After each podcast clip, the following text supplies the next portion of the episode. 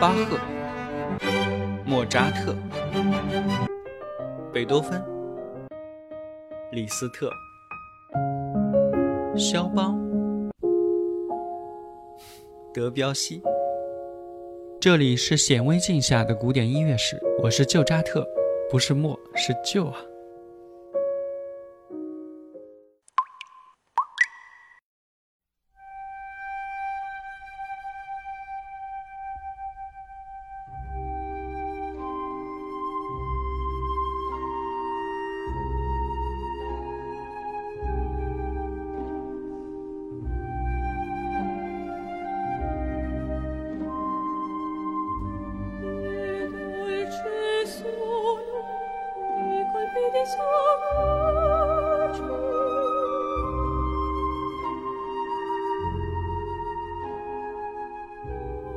十八世纪初，苏格兰拉美莫尔地区的领主亨利·阿斯顿勋爵与雷文斯伍德城的领主，也就是男主艾德加，世代为敌。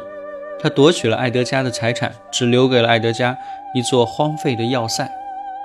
有一天，亨利的妹妹（括弧女主 ）露琪亚受到了公牛的袭击，被偶然经过这里的艾德加相救。自此，露琪亚便爱上了艾德加。亨利·阿斯顿知道后，百般阻挠。出于政治野心，他想要他的妹妹放弃艾德加，嫁给他的政治盟友阿瑟·巴克洛勋爵，遭到露琪亚的极力反对。不久以后啊，即将出使法国的艾德加前来向露琪亚告别，两人立誓终身相爱，永不变心。艾德加到法国后，写了很多信给露琪亚，但是都被他的哥哥阿斯顿的心腹诺尔曼截获。阿斯顿和诺尔曼还伪造了艾德加的信件，向露西亚表明他已经另有新欢了。露西亚看到假信之后悲痛万分。阿斯顿趁机为他与巴克洛勋爵安排婚礼。婚礼进行当中，恰好艾德加回国赶到了现场，闯进来大骂露西亚负心背叛。露西亚受不了刺激而发疯。当天夜晚，露西亚疯狂地刺杀了新郎巴克洛，然后自己自杀。艾德加闻讯之后痛不欲生，也拔剑自刎。以上剧情啊，就是出自意大利作曲家多尼采蒂的正歌剧《拉莫梅尔的露琪亚》。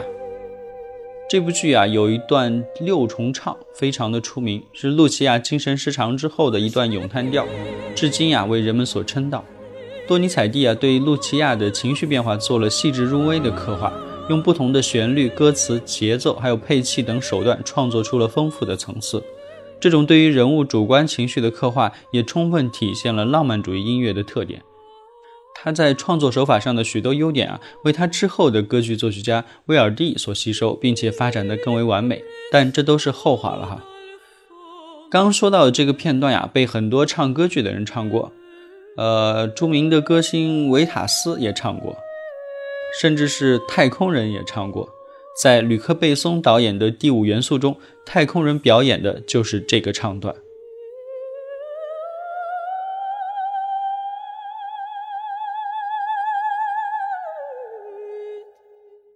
作曲家多尼采蒂啊，一七九七年十一月二十九日出生于贝加莫，他自小啊就被发掘出有音乐天赋，一生创作了大量的歌曲。如前面两集所说，他与罗西尼和贝里尼并称为意大利歌剧三杰。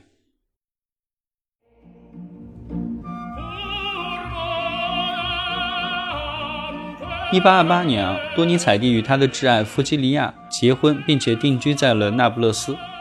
在那里，多尼采蒂持续进行了十年的创作。他的许多歌剧啊，都取材自雨果、大仲马。斯考特、拜伦等等浪漫主义作家的文学名著，不少作品呢还反映了意大利争取民族解放和统一的时代精神，歌颂了英雄主义和反抗暴政的英雄。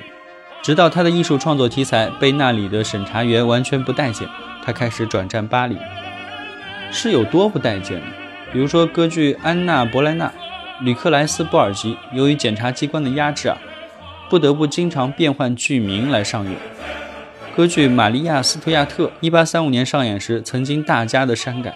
马林诺·法里埃罗根据拜伦的同名悲剧改编，反映了烧炭党的斗争，很受意大利复兴运动领袖马志尼的推崇。等等啊。在多尼采蒂转战巴黎的那个歌剧世界里，贝里尼已经去世，罗西尼亚也已经退休了。歌剧舞台似乎正在等待着下一位大师的降临。于是，多尼采蒂他来了。